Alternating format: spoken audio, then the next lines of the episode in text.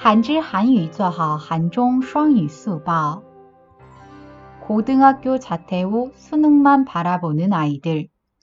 코로나19로 인한 상황이 장기화되자 고등학교 자퇴 후 졸업 자격을 검정고시로 취득하고 있는 학생이 늘었다.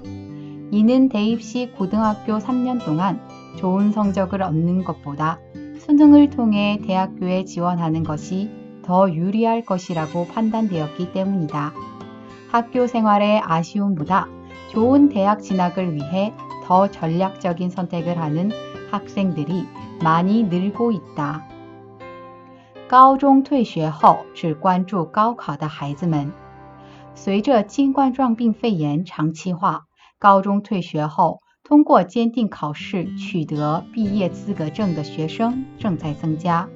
这是因为高考时，比起在高中三年内取得好成绩，通过高考报考大学更有利。